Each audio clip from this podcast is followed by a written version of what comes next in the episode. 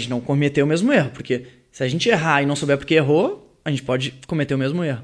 Então a teimosia também tem a ver com isso, né? Assim, tá, eu tô insistindo naquilo, mas eu tô mudando o que eu tô fazendo, ou eu tô insistindo por insistir? Insistir por insistir é teimosia. É, eu não tô mudando nada e eu tô continuo batendo, dando murro em ponta de faca. Tá, ela vai me machucar. Então, se eu mudar o lado da faca, talvez isso mude. Então, o que que eu tô testando, como é que eu tô transformando, como é que eu transformo teimosia em persistência? Mudando as possibilidades de teste.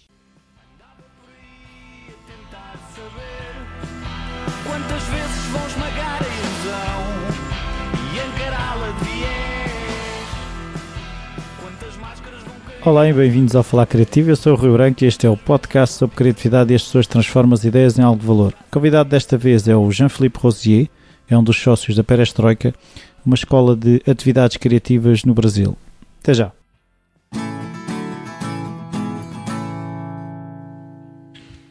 Olá, Jean, muito obrigado. Um, eu não sei se muitas dos nossos ouvintes te, te conhecerão, uh, se consegues apresentar assim rapidamente quem é que tu és. Claro, obrigado Rui, pelo convite. Um prazer estar participando. É, então, eu sou o Jean, sou um dos sócios da Perestroika, que, para quem não conhece, é uma escola livre de atividades criativas. Nascemos no Brasil há 10 anos atrás. E por que escola livre? Porque a gente desenvolve cursos livres, ou seja, sem nenhum pré-requisito, em diversas áreas. É, a gente tem uma lente que é a lente da criatividade, e o propósito da gente como instituição é ajudar a transformar o mundo num lugar mais criativo, subversivo, sensível e do bem. E eu sei que parece um discurso pronto, mas não é. Cada um desses pontos tem um pilar que se justifica. Mas basicamente o que a gente fez foi olhar para a educação da maneira como ela estava sendo feita e discordar completamente. Então, nesses 10 anos, a gente foi desenvolvendo a nossa metodologia, que é baseada na experiência. E a gente quer ajudar a transformar a educação em entretenimento. A gente quer mostrar. Edutainment. Edutainment, é isso. A gente quer mostrar para as pessoas que aprender, o processo de aprendizagem, ir à escola, entre aspas, é legal. É, pode ser legal, deve ser legal, deve ser divertido. Né? Então, esse é, um, é, um, é, um, é por isso que a gente existe. Então, eu trabalho com educação a isso há oito anos e alguma coisa. E hoje sou responsável por essa expansão para a Europa. Então a gente chegou aqui no início de 2017 aqui em Portugal e a ideia é a gente, como instituição, se plugar em outras empresas, uh, espaços criativos que tenham interesse em receber os nossos conteúdos, a nossa metodologia e desenvolver projetos para cá. Então esse, assim, sou eu em um tweet um pouquinho mais longo. 280, um tweet Exato, 280. É, tripli, duplicado, vai. então agora, uh, um, eu costumo uh, perguntar aos meus convidados onde é que a criatividade estava presente na infância deles, ou seja, essa questão da educação muitas vezes tem a ver com uma raiz de eu não tive a educação que estava a ter tido. Como é que foi o teu crescer? Ótimo. Havia familiares que já estavam ligados à criatividade, artistas ou não? Zero. Zero. E é muito curioso isso, porque é, eu era daquelas pessoas que, antes de começar a estudar criatividade, quando perguntavam na sala quem é que acha que não é criativo, eu era um daqueles que levantava a mão. Porque eu realmente acreditava que eu não tinha esse poder de não gerar Não tinhas ideia. nascido com isso. Não tinha nascido com isso, é exatamente. Talvez na minha infância eu tivesse alguns estímulos que me ajudaram muito. Tive uma infância um pouco diferente. Eu, aos quatro anos, fui morar na França. Meu pai foi fazer um doutorado. Então, dos 4 aos 8, eu aprendi a falar francês primeiro que português. Então, isso já me deu outros estímulos. É, uma educação europeia é diferente de uma educação no Brasil, na América do Sul. Quando eu voltei para o Brasil, foram outros desafios, os desafios de adaptabilidade, os desafios de própria língua, né? Eu não sabia falar português, os desafios da escola. Então, eu tive que me esforçar muito para acompanhar, para me adaptar em vários ambientes que eu fui colocado, né? Aí depois um pouquinho mais velho, com 15 anos, eu troquei de cidade, fui morar sozinho, então foram mais adaptações. Então, eu acho que que nem o próprio Steve Jobs fala, né? A gente vai, vai criando pontos e no final, quando a gente olha para trás, a gente vai conectando esses é pontos. Connect the dots looking backward, né? Exatamente. e eu, eu fiz muito isso no momento em que eu comecei a entender que é, tudo na minha vida que eu conquistei foi a partir de muito esforço. E quando eu comecei a enxergar a criatividade não como um dom uhum. e como uma habilidade, e como toda habilidade para a gente se desenvolver, a gente precisa se esforçar, eu virei a chave. E ao virar essa chave, eu entendi: opa, se todos os, os, desafios que me foram colocados à frente eu conseguir vencer a partir de muito esforço, esse é mais um que eu preciso fazer.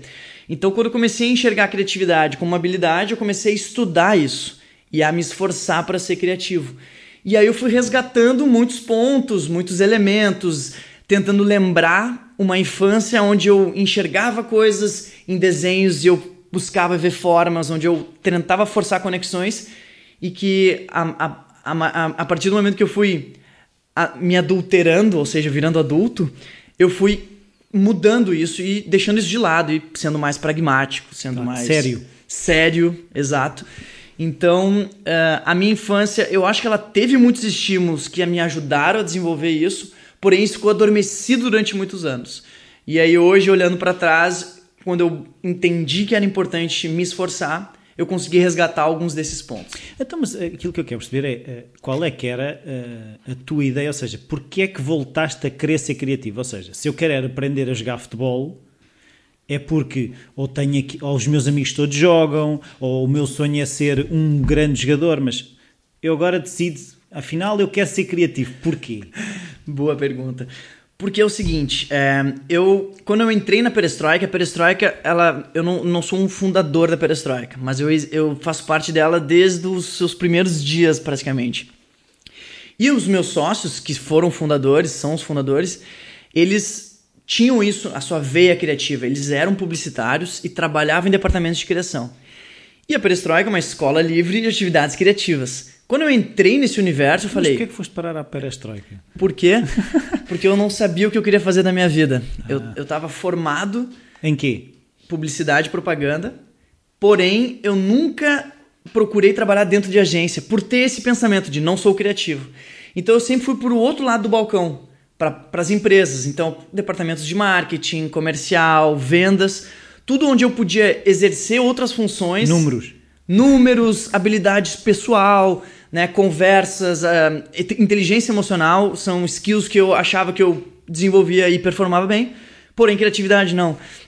Então, no momento em que eu olhei para mim, formado e jovem ainda, falei: o que, que eu estou fazendo na minha vida? Eu estava trabalhando num banco, dando treinamento operacional para todas as unidades do Brasil. Eu falei, não, não é isso. Não é isso que eu quero. Então eu pedi demissão e aí fui repensar minha vida. E ao repensar minha vida, um amigo meu, um colega de faculdade, falou: Jean, o que você tá fazendo da vida? Eu falei, cara, tô num momento meio que off, pensando na vida dele. Já conhece a Perestroika? Pô, são os caras que eu conheço e eles começaram há pouco e eles estão precisando de alguém que eu acho que tem o teu perfil. E eu nunca tinha ouvido falar da Perestroika. Ela também existia há um ano e ainda era um projeto paralelo. Falei, então vou lá conversar com esses, com esses gajos aí. E aí foi isso. Então fui por indicação de um grande amigo meu, meu colega de faculdade. Ao chegar a entender e, e ouvir a proposta que poderia se tornar, eu falei, bom eu não sabia o que eu queria porque eu não sabia que existia perestroika, sabe? Foi o match perfeito. E aí, a partir daquele momento, eu entrei para esse, pra esse organismo e não saí mais e me, me tornei sócio e assim por diante. Então, quando eu entrei nesse organismo próximo a duas pessoas que tinham esse drive criativo, além de serem pessoas que tinham facilidade para isso, eles já desenvolviam essa habilidade há muitos anos. Eu falei, opa, eu preciso me capacitar aqui. Para eu fazer parte desse organismo, eu preciso estar incluído nisso. Sim, houve aí um eu quero isto para mim, não é? Eu quero isso para mim, sem dúvida. Sem dúvida nenhuma. Então, e como é que foi eh, crescer dentro da perestroika? Foi muito desafiador.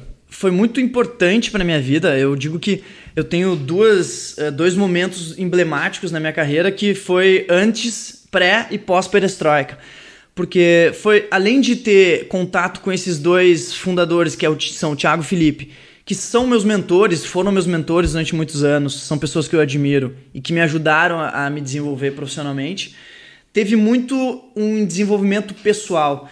Então foi aquela fase de 20 e poucos anos, né, onde eu já estou com 32, onde a gente vai entendendo o nosso desenvolvimento como ser humano e vai tendo possibilidade de colocar em prática o que a gente quer fazer. Então, esse universo de possibilidades aberto, abertas que a, que a perestroika me proporcionou, eu acho que foi muito válido para eu enxergar o meu potencial, para eu saber lidar com a frustração, com o erro, para eu aprender com os erros. Então, sem dúvida nenhuma, hoje a, a, minha, a minha trajetória ela se dá muito a partir desse segundo momento. Claro, todos os pontos foram importantes, claro. Mas sem dúvida foi um foi um, uma, uma linha, foi quase que um crescimento exponencial naquele momento onde a gente começa a... Sim, mas uh, normalmente quando as pessoas encontram assim um desafio, têm duas opções. Ou fazem o que tu fizeste, bora lá, uhum. atacam, não, aquilo é para os outros, eu nunca conseguiria fazer, ou uh, é demasiado difícil. O que é, qual é que era o discurso interno para dizeres, bora lá, Jean, tu és capaz? Eu acho que tem muito. Uh, eu acho que não foi um, deliberado isso, mas eu acho que intrinsecamente, um pouco até empiricamente, existia muito um raciocínio do desafio versus habilidade, né? E o, teoria de flow. E eu acho que isso estava tava sendo muito cuidado, né? É, para mim, para o meu desenvolvimento. Então, é, foi, foi um período longo de adaptação, de entendimento de como era a cultura e um pouco de co-construção, porque a empresa estava surgindo também, então eu, eu participei da construção da cultura também. Então acho que foi um crescimento mútuo, né? A perestroika cresceu e eu, paralelo a isso, estava crescendo junto, né? E eu acho que teve muito isso, teve uma, um problema, um, um processo de maturação muito importante, onde até eu receber o meu grande desafio, que foi sair de Porto Alegre, que era a unidade onde surgiu a perestroika, ir para o Rio de Janeiro para abrir a perestroika uh, do zero, eu tive um processo de adaptação de dois anos, onde eu aprendi muito, onde eu fui crescendo aos poucos, então fui ganhando liberdade, fui ganhando autonomia. E esse processo muito passo a passo me ajudou a construir uma base muito sólida, né? Então, acho que essa, esse mix do desafio com habilidade que, e a confiança do, dos meus sócios, acho que foi a combinação perfeita para que no momento onde o grande desafio viesse, eu estivesse pronto para lidar com dificuldade, porque teve, né? Com certeza, sempre tem. Para lidar com erros, para saber para criar espaços que permitissem erros calculados, onde não colocasse tudo a perder, mas que me fizesse entender, que me fizesse crescer, que me tirasse da zona de conforto. E mas não pusessem na zona de pânico. Exato, exatamente. Então essa, acho que esse balanço foi fundamental para conseguir ultrapassar essa barreira e, e, entender também quais eram os outros passos. Então consegues descrever mais ou menos os primeiros tempos, ou seja, tu veste no Rio de Janeiro, tenho muita coisa para construir e agora? Pois é. Era muito assim. Era. Cheguei. E agora? Qual o meu plano aqui? Então foi muito pé no chão, como sempre a gente faz na perestroika, é um crescimento muito orgânico. A gente se preocupa em fazer isso. Então o plano era, quero testar a perestroika em uma outra cidade. Esse era o plano. Então eu poderia fazer um projeto só que aí eu não estaria testando a perestroika, eu estaria testando o projeto, né? Esse curso.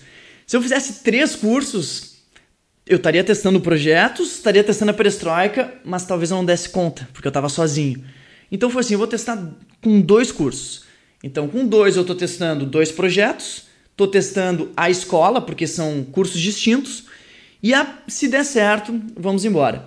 Então o plano, o planejamento foi muito pensado, Claro que não foi como. A execução foi diferente, porque planejamento é uma coisa e a operacionalização é outra, completamente diferente.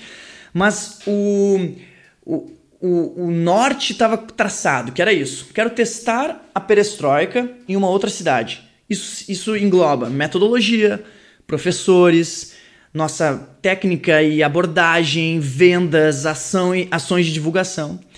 Então foi curioso, porque um projeto foi muito fácil, foi tranquilo de vender, foi rápido, e o outro foi super difícil, super complexo. Que foi o, aí que eu fiquei sem chão e olhei, tá, eu tenho que fazer alguma coisa, só depende de mim. Então tem até uma história que, que, que eu conto em palestras de, disso, né? De superação, de zona de conforto, de como lidar com o medo, o que, que significa o medo, né? Aquele embrulho frio na barriga. E no momento em que a gente vira empreendedor, a gente fica sem chão. Então, quando acontece alguma coisa, só depende de nós. Claro. Mas a gente fica sem teto também, né? Que é a parte boa de empreender. A questão é se olhamos para cima ou se olhamos para baixo. Exato, exatamente. exatamente. Um, eu queria que uh, falasse um bocadinho na questão de, da metodologia da perestroika, uh, daquilo que eu andei a investigar, uh, a descobrir os quatro pilares, que é content, form, emotional, em português será conteúdo, forma, emocional e estrutura, é isso? Perfeito. Explicares um bocadinho de que forma é que isto serve de base para depois construir. Vocês estão a dar o tal chão que as pessoas ficam sem, não é? Uhum. Exato. Então, esse, os pontos da, da, da metodologia, ele, a metodologia ela hoje tem esses quatro pilares divididos em 26 pontos, se eu não me engano. Mas amanhã podem ser 27, podem ser 20. Então, ela é completamente orgânica. Uh, isso se construiu a partir de 10 anos de testes, uh, de acertos, erros. Então, hoje a gente enxerga muito assim. É, a partir dessa construção, a gente foi vendo coisas que funcionavam e coisas que não funcionavam. Então a metodologia é como se fosse um guia, né? Ela nos ajuda a identificar o que, que dá certo e ao dar certo a gente testa de outras formas e vê, opa, isso aqui é um ponto, vamos replicar, faz parte da metodologia. Então a construção dela foi interessante também, porque ela foi empírica. Não foi assim, temos que ter nossa metodologia. Foi assim, ah, primeiros cursos na história e aí tiveram acontecimentos, ideias de, ah, quem sabe eu entro fantasiado. Quem sabe a gente pensa em falar alguma coisa hoje que os alunos possam usar exatamente no próximo dia, que seja prático. Então, ao fazer isso e testar esses, essas ações empiricamente, a gente foi vendo o que dava certo e o que dava errado. Ó, isso aqui para dar certo a gente tem que fazer mais no final da aula. Ou para que isso aqui funcione, tem que ser um arco durante o curso todo. Então, é, hoje, quando a gente olha para trás, a gente vê que esses pontos eles fazem sentido e é o que ajuda a, a construir um pouco a base, não só para os nossos alunos, mas para quem quer construir e quer, quer transformar a educação também. Isso funciona muito mais para os nossos concorrentes, que é assim, gente, queremos transformar a educação. Você quer também? Se você acha que a nossa metodologia funciona, bora. Tá aqui, ó. Tá de graça disponível, bora fazer. Vamos fazer assim. A gente não quer ganhar dinheiro com isso, a gente não quer, a gente só quer que as pessoas usem isso porque o nosso propósito é mais do que ganhar dinheiro com a metodologia. O nosso propósito é transformar o mundo, transformar a educação. Então, se mais pessoas usarem, as pessoas vão estar nos ajudando a, a, chegar nesse propósito. Sim, mas há uma questão que é, no início, qual é que era a validação que vocês tinham? Ou seja, imagina que eu sou um potencial aluno, vem aqui um, uns malucos que me dizem que ah, estas metodologias novas é que são e a educação como está e, e depois até os pais então eh, vai estar a, a, a, gastar dinheiro ou do teu tempo num curso que ninguém conhece? Como é que foi essa, é, é essa barreira inicial é normalmente é grande não é? sem dúvida. É, a gente sempre acredita que a gente precisa se posicionar. Tudo na vida precisa ter ou no mínimo dois lados né? E para isso para ser amado por muitos, você vai ser odiado por alguns. E o mais ou menos pra gente é menos. Então a gente acredita muito nisso. A gente acredita em educação como entretenimento. A gente acredita porque a gente gostaria de ter tido uma perestroika na nossa época. A gente gosta porque a gente fazia os cursos no início, né? Então a gente estava lá todo sábado assistindo a aula dos outros professores porque a gente queria estar ali dentro. Então a gente criava isso para nós. Então partimos do pressuposto que se a gente gosta, vai ter mais gente que acha interessante. É, foi muito complicado. Imagina, 10 anos atrás, a gente falar que tem uma escola onde o professor está vestido de princesa ou de vaca, tem cerveja na sala de aula e ninguém sabe quem são esses, esses caras, é muito, é muito é disruptivo. É, é, é assim, é. Não acredito talvez se um investidor, se a gente tivesse feito um pitch para um investidor há 10 anos atrás com essa ideia, ele tivesse dito: não, isso nunca vai acontecer, isso é um suicídio profissional. E a gente até ouviu isso de algumas pessoas. Curso de poker, por exemplo, quando a gente quis lançar um curso de poker, uh, fomos conversar com algumas pessoas e teve um, uma pessoa que a gente admira muito falou: não, isso é suicídio profissional. Se vocês fizerem isso, estão fadados a morrer. E é curioso, porque hoje quando me, me apresentam em alguns lugares e falam da perestroika, são duas coisas que são ditas. Né? Tem que conhecer o Jean da perestroika. A perestroika é uma escola que tem cerveja na sala de aula e tem um curso de pôquer. Então, assim, a disrupção, o suicídio profissional, ele acaba virando a notícia, né? Que pra gente já faz parte da metodologia. Assim, qual é a notícia dessa aula? O que, que os alunos vão dizer quando eles saírem aqui da sala eles vão entrar no carro, falar com a marido, mulher, pai, amigo e vão dizer: O que aconteceu nessa aula? Por que, que isso é importante? Porque a notícia ela ajuda a resgatar a tagline. O que, que é a tagline? É o resumo em uma linha do que, que ele aprendeu naquele dia. Então são todos estímulos que a gente foi vendo de novo, empiricamente. Pô, se a gente quer que os caras lembrem, como é que a gente faz para ativar um gatilho para a lembrança deles? Então, eu estar vestido de princesa não é só porque é engraçado e horrível me ver de princesa, mas também porque tem a ver com conteúdo. O aluno vai lembrar que eu estava de princesa e ao lembrar que eu estava de princesa, ele vai lembrar da tagline da aula, porque isso está conectado. Então é conteúdo mais forma, uhum. é ajudar nisso. Não, é, é engraçado que eh, agora lembrei-me de uma, uma, um workshop que assisti do Ed Hooks, que ele faz, uh, dá aulas de acting para animadores. E ele fala numa coisa que é isso que tu estás a dizer, que ele chama os adrenaline moments, ou seja, uh, os adrenaline moments vêm no ser humano, antigamente tu, uh, a adrenalina diz, presta atenção, Uhum. E que vocês o que estão a criar com a princesa é presta atenção. Exato. Estás a dizer ao, estás a dizer ao cérebro a partir daqui, tu presta atenção ao que é que está a acontecer. Exatamente, isso. Isso tem que ficar gravado, né? É uma tatuagem na memória da pessoa.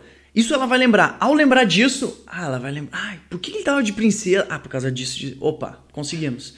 Né? A gente está ativando alguns gatilhos para que ele se lembre daquilo. E, e por exemplo, relativamente a, a tamanhos de, de, das turmas, é, é, são turmas grandes, turmas pequenas, como é que isso funciona? Porque eu percebo, para um professor ter 30 ou 40 alunos à frente, ou ter 5 ou 10, será diferente. Sim. A gente tem um número mágico que ele surgiu também de forma aleatória. Uh, a nossa primeira sala de aula comportava tranquilamente 35 pessoas e a partir do momento que a gente colocou 35 pessoas, a gente viu que era um número que funcionava muito bem. A gente consegue fazer 6 a 7 grupos, a gente consegue botar 5 a 6 pessoas. Então, é, para gerar ideias, isso é um número bom. Um número muito reduzido, ele tem a questão da pessoalidade, de estar tá mais próximo, mas para falar de criatividade, a gente precisa de quantidade, ele fica um pouco limitado ele, a diversidade é importante. Então, se a gente tem um grupo de 6, 10 pessoas, a gente tem menos diversidade ali. O que também, quantidade não quer dizer diversidade, mas Sim. enfim, uh, ajuda mais na, a ter isso. Então, hoje, o nosso, todas as nossas salas de aula que estão nas cinco cidades do Brasil, elas comportam tranquilamente 40 pessoas. E a gente não faz, procura não colocar mais de 40 pessoas para fazer uma aula. Isso a gente está falando de curso onde a gente quer que as pessoas também se relacionem entre elas. Não é só o professor e o aluno.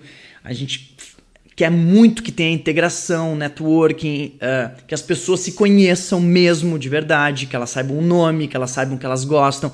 Porque a gente está criando uma rede, né? A gente Sim. não cria. Não são ciclos de palestras, são cursos.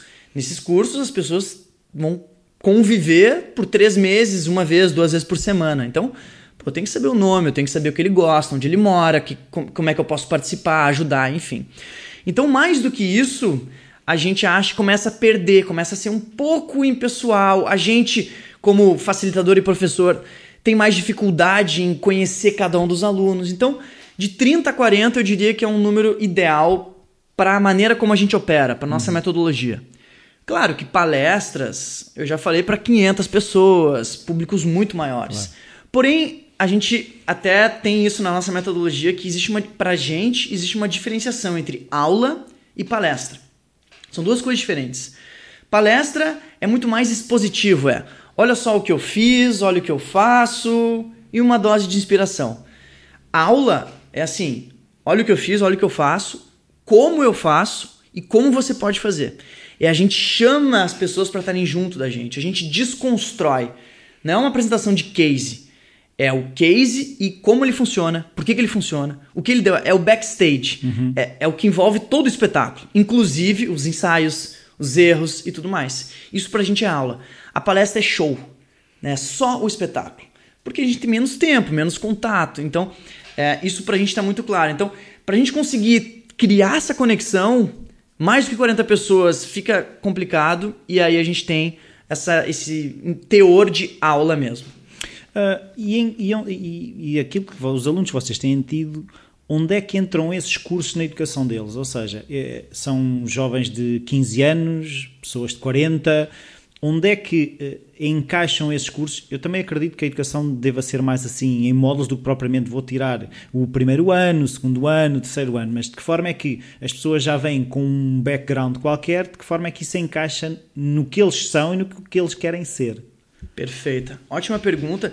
Isso até é uma, é, uma, é difícil de responder, porque é, o nosso target, se a gente fosse colocar assim numa pesquisa quantitativa qualitativa, o nosso target é 18 a 65 anos. Porque varia muito de acordo com o curso, né? A gente tem um curso de como se tornar jogador de pôquer, curso de empreendedorismo, curso como fazer a sua horta orgânica, como uh, se transformar felicidade como estratégia de negócio, design, moda. Então é muito aberto o nosso, o nosso poder de, de, de, de desenvolvimento de produto. Consequentemente, o perfil do, do aluno de, do curso de poker é completamente diferente do que do, do curso de moda. Sim. E assim, consequentemente. Então. Oh, é... Mas espera aí, podem se casar, tipo, ser o jogador de póquer mais estiloso na mesa. Sem dúvida. sem dúvida nenhuma. Sem Elemento dúvida. diferenciador. Sem dúvida. O mais bem vestido da mesa de póquer. Exatamente. O estilo e competência. Né? não, sem dúvida, né? Uma sim. coisa não exclui a outra. Sim. Mas, sem dúvida nenhuma, existe uma, uma variação muito grande dentro desses públicos. Claro, pode ter que ter uma linha, pode ser que tenha uma linha que, que cruze todos, claro. mas ainda assim, no, no, no, na média, ainda a gente tem uma diferenciação grande. Então, é muito complexo a gente a gente não faz cursos para um público específico. A gente faz cursos pensando num assunto específico. E durante alguns anos, a nossa, o nosso modelo mental era assim: o mundo mudou e o empreendedorismo também mudou. Como é que a gente faz para falar sobre o novo empreendedorismo? Então, o mundo mudou, a moda também mudou.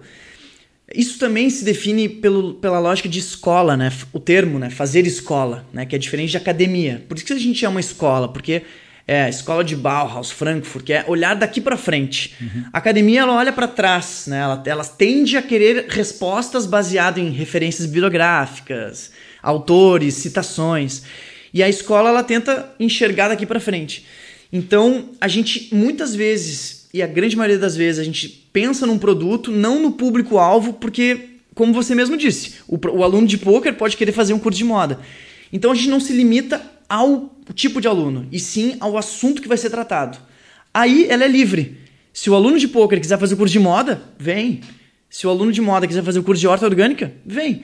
A gente não se preocupa com isso, a gente se preocupa em falar daquele assunto com uma abordagem mais olhando para frente.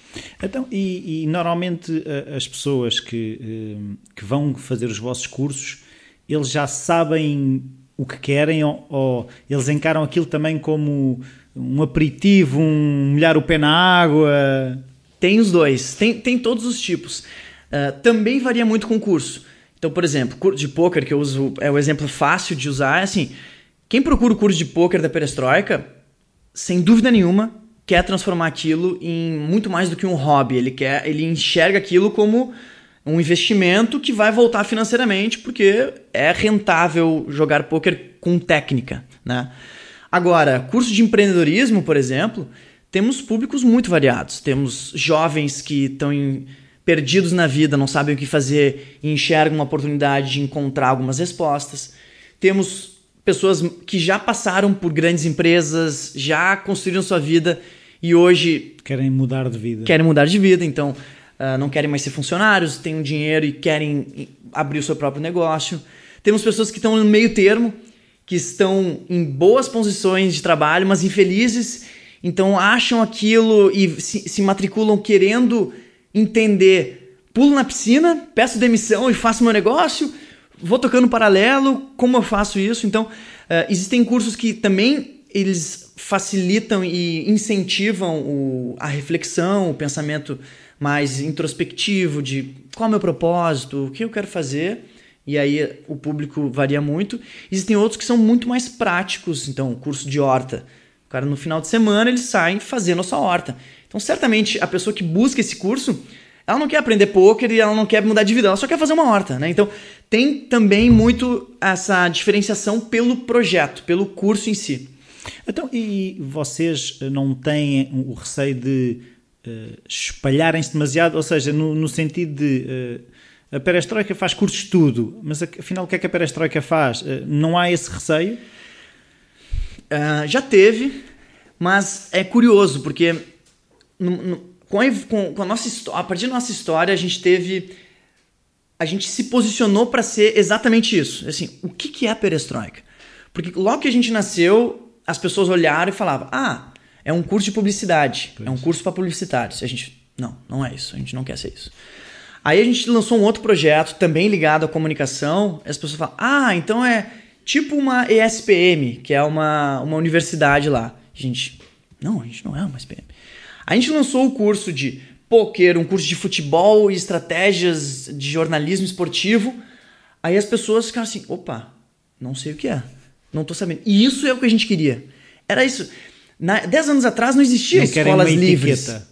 Não queremos, né? Não queremos uma label de que é. Perestroika, cara, é qualquer coisa. A gente, a gente quer que as pessoas achem que a qualquer momento a gente pode lançar um curso que vai surpreendê-las.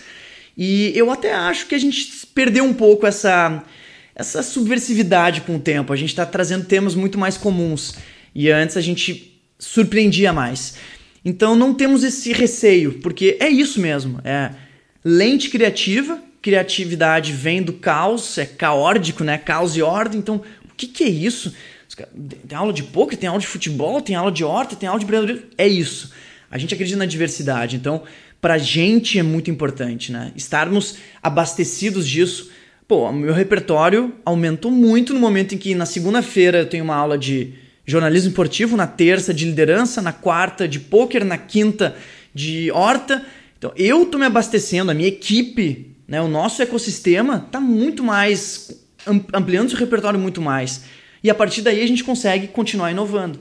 Então não tem esse receio. Acho até que estamos fazendo pouco hoje. Então tem que começar a fazer mais. É. Então, e como é que tu te preparas para as tuas aulas? Ou seja, se calhar há temas que estás mais confortável, outros temas estás menos confortável. Uh, isso é fator para dizer, não, não me vou meter nisso? Ou, epá, não percebo disso, vou estudar e vou meter nisso? Ótima pergunta eu, eu estudo muito assuntos que eu tenho vontade de falar, mas eu só falo dos assuntos depois que eu executo. Eu só me sinto confortável em falar de empreendedorismo depois de empreender. Eu já empreendi diversas empresas, já quebrei empresas, então eu me sinto confortável em falar porque eu já fiz. Eu não quero ser o professor 2.0 porque eu sou moderno e mais jovem mas eu só tá baseado em livros. Eu preciso da minha verdade, eu preciso da minha opinião. E a minha opinião se dá no momento que eu faço, em que eu sinto o cheiro, em que eu tenho as dificuldades, onde eu aprendo, onde eu tenho a minha opinião formada. De novo, escola, né? Olhar para frente. Eu pego, leio muitos livros, é a opinião de autores, eu condenso isso, tá, agora deixa eu executar. Então é assim que eu me preparo. Eu os assuntos que eu falo hoje são os assuntos que eu coloco em prática. Então, empreendedorismo, criatividade, inovação e tô, quero ampliar esse meu repertório. Hoje eu falo um pouco de neurociência, porque eu estudo muito isso, mas eu toda vez que eu falo isso, eu falo assim: olha, eu não sou médico, eu não tenho conhecimento sobre isso, mas eu estou estudando bastante, converso, tento me abastecer de informações, mas ainda difícil, eu nunca vou me sentir, vou falar uma palestra de Jean falando sobre neurociência. Não. Não, eu uso isso como argumento, porque eu acredito, estudo e, e sinto a diferença em mim, mas é, eu só me sinto confortável em falar de assuntos que eu coloco, consigo colocar em prática. E esse é um dos grandes motivos também por eu estar tá fazendo esse movimento para a Europa. Porque eu já estava num marasmo no Brasil, eu já estava fazendo as mesmas coisas, com os mesmos desafios, e eu precisava chacoalhar. Eu gosto muito disso. Então eu falei, cara, é uma chance de eu aprender coisas novas, de eu me colocar numa zona de desconforto e também começar a testar. Né? A ideia de perestroika Europa é bem diferente do Brasil.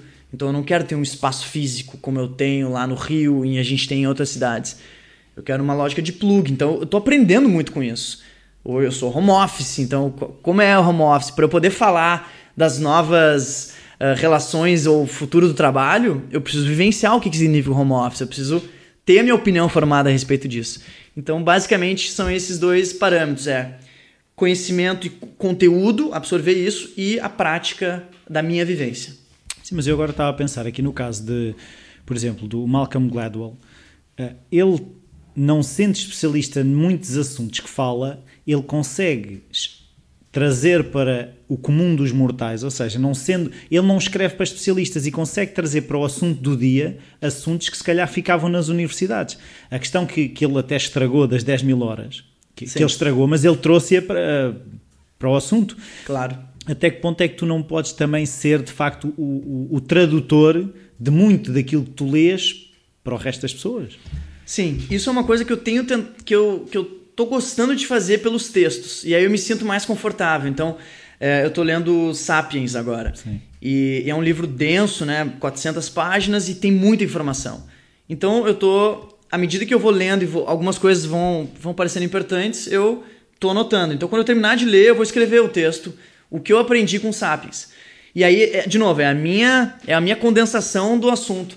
Eu quero isso, eu quero... É, mastigar mais conteúdos, porque eu acho que isso é uma, uma das coisas que a gente na Perestroika faz bem, é pegar um conceito, um conteúdo e desconstruir, dividir em partes e fazer com que ele fique mais digerível, né? Sim. Então, sim, sem dúvida, isso é uma coisa que eu me sinto confortável. Mas, de novo, é começar com os textos e aí depois eu vou colocando em prática. Por exemplo, da motivação foi isso. Eu para eu escrever o texto, eu tive que começar a fazer aquelas coisas que eu estava escrevendo. E aí, no momento que eu fiz, eu vi que funcionou. Tá, agora eu tenho a minha, eu tenho a minha verdade. E a minha verdade é a minha verdade. As pessoas podem concordar ou discordar. Agora, dizer que ela, que ela tá errada é difícil, né? Assim, tá, tá errada para você, mas para mim tá certo. Então, isso é muito importante para mim. É, é a segurança e a tranquilidade de que o que, tá, o que eu tô dizendo ou escrevendo é algo que faz sentido para mim e que eu já executei, né? É curioso, eu tenho um projeto tá na gaveta que foi quando eu foi um momento de transformação na minha vida quando eu fiz 30 anos e aí eu fiz uma viagem pro Tava Japão. já muito velhinho, né? É, exato. Dois anos atrás muita coisa acontece. Mas foi isso, né? O crise existencial, 30 anos. Então eu fiz uma viagem, fui pro Japão e fiz uma caminhada, como se fosse o caminho de Santiago de Compostela. E lá eu tive um insight que era fazer um projeto e que eu já pensei em transformar em podcast e ainda não fiz. Que é, isso é uma... Posso ajudar? Claro, por favor. e que é... O, o nome se chama Que Livro é Esse? E é o, o, o mote é entrevistar, conversar com pessoas que e, descobrir, e perguntar para elas qual foi o livro que mudou a sua vida. E não talvez não mudar seja algo muito complexo, mas né, qual foi o que deu uma virada de chave para estimular as pessoas a lerem mais. Então a ideia não era entregar o livro, uhum. mas é entregar essa, essa, esse mix que é a experiência da pessoa com o conteúdo do livro e a mudança na vida dela. Para que se aquela mudança inspirar outras pessoas, elas possam ler o livro e ter outro insight, né? E ter outra outra visão daquilo, mas que elas fossem atrás e, e, e fossem Isso é engraçado ler. que o outro dia eu vi uh, o Larry King da, da CNN, ele a dizer, há um livro que ele já leu várias vezes e as várias leituras não foram as mesmas. É, outro insight. é. A gente muda, né? Então, uh, se a gente lê um livro hoje e daqui a um ano, a, a nossa que, percepção. É que a pessoa que lê o livro não é a mesma. Aqui, a pessoa que eu sou hoje não é a pessoa que eu, que eu, que eu era ontem. Exato. Por mais por acaso é uma coisa que, que vai. É uma, coisa, uma ideia que eu estava aqui a, a ter quando estava a ouvir essa coisa de ser muito disruptivo. Qual é que é o core do Jean? Ou seja, o que é que é de disrupção e o que é que fica lá? Porque há sempre uma coisa que é o nosso core, que é a nossa essência ou que é a nossa visão, mas nós somos adaptáveis, engordamos, emagrecemos, crescem cabelos brancos. O que é que é o core do Jean? Profunda essa. Eu acho que o core, ele é mostrar que é possível. É, faz, belief. É, é, isso. Talvez belief seja um, um pouco inspiracional demais, porque é, o mostrar que é possível ele vem com, com muita relação, com muita transpiração, com muita, muito esforço. Mas eu tenho que acreditar. Exato, exato. E, então eu acho que talvez seja a combinação disso, que é o. Uh, todo mundo pode ser agente de mudança da sua própria vida. E e a gente não precisa ser um gênio, a gente não precisa ser o melhor da, da, turma, a gente não precisa ser o melhor atleta, a gente não precisa ser o melhor em nada, a gente tem que ser melhor do que a gente era ontem. E eu acho que, para mim, esse acho que é o meu propósito, né? É mostrar para as pessoas que, sim, se você quiser, não vai ser fácil, mas nada é fácil nessa vida. Agora dá, é possível. Como? Com processos, com dedicação, com estudo, com saber lidar com perdas, com empatia, com vários vários conceitos que a gente fala. Mas sim, é possível, dá, dá para fazer. Eu acho que esse é o meu, eu acho que esse é o meu propósito, assim, é mostrar pra, e, e, a minha experiência de vida, ela me, ela me ensinou isso. Então eu quero que as pessoas, eu quero mostrar para as pessoas o que eu aprendi tendo uma mentalidade que muitas vezes era de não vai dar, não sou criativo, por exemplo, e enfim, vai ser difícil, não vou conseguir. Então acho que talvez seja isso, era é passar isso adiante, né? E, talvez pois é engraçado pessoas. que eu também, eh, também acredito muito no. Uh, eu até um, cheguei a escrever uma, uma coluna que era o possível e os outros sonhos. Um, e, e, mas a minha, a minha inquietação vem do lado de nunca fazer, ou seja, tu vem do lado de experimentar. Eu fui, fui encontrando e não fui fazendo, mas depois vi ao meu lado aqueles que faziam. Então eu eu comecei, mesmo este podcast, foi perceber porque é que há pessoas que fazem. E tu, nos teus alunos, consegues ver isso, aqueles que chegam lá, pois, isso funciona para os outros, mas eu. E de repente há uns que já lá estão e bora, e bora, e bora, e bora. Sem dúvida. Esse é o mantra da perestroika, né? Vai lá e faz. Se a gente fosse uma empresa da década de 80, seria o nosso slogan. E, e a gente acredita muito nisso. Porque ideia boa todo mundo tem, planejamento funciona, é importante, mas não é determinante. O que vai realmente dizer se aquilo funciona ou não, ou como ele é, é quando a gente faz. Né? E é muito mais difícil a gente fazer, é muito mais difícil a gente agendar um podcast, ter um microfone, conseguir despender tempo para fazer isso, depois editar, colocar no ar. Fazer isso durante 10, 15, 20, um ano, dois anos, Aí que, aí que a gente começa a aprender. A ideia, quero fazer um podcast. Imagina, já passou pela minha cabeça eu não fiz. E eu tenho Vai lá e faz internalizado. Então, sem dúvida nenhuma, é, é, mostrar que o planejamento ele é importante, mas não é determinante. Ele, o que determina é a operacionalização. É a gente fazer. Ah, eu quero ser magro. Então, eu tenho que ir pra academia todos os dias. Ah, mas só fui uma semana. Tá, então. Então tu não vai ser magro. Né? Eu tô agora começando, eu, vou começar a treinar, tô treinando, mas vou começar a sério a fazer um triatlon. Eu quero fazer um Ironman. Eu também quero. É um dos Fechou. meus sonhos. Então, embora. Hoje eu corri 15 quilômetros, os primeiros 15 que eu corri. Então, o que, que eu tô fazendo? Eu tô me condicionando aos poucos, porque eu, eu botei isso como desafio. Agora, eu não vou fazer um Ironman se eu ficar assistindo televisão em casa. Eu preciso sair, eu preciso ir lá e correr, eu preciso ir lá e nadar, eu preciso ir lá e pedalar. E eu acho que essa combinação ela ajuda muito a inspirar as pessoas quando elas conseguem vivenciar isso.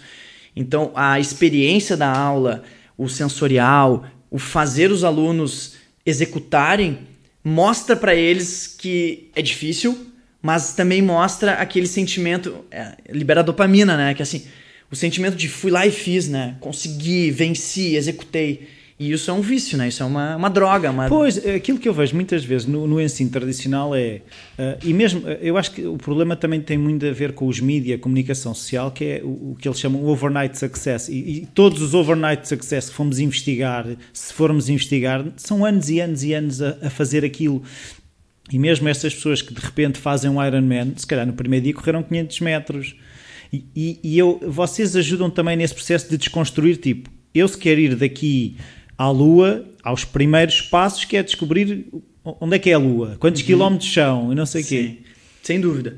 É, isso uh, não só como na pessoa física, mas também na lógica de empreendedora. Né? Ah, isso, de novo, a gente fala aquilo que a gente vivencia. Então, o case perestroika, ele foi assim, ele é assim, a gente vai passo a passo. Precisa entender, eu não vou ser a maior escola do mundo de hoje para amanhã. E eu acho que existe um conceito um pouco deturpado, principalmente no empreendedorismo, com investidores anjos, startups e investimentos, que constroem esse sonho. E eu acho que uh, isso é muito é muito Enganador? etéreo, porque ah, sim, também.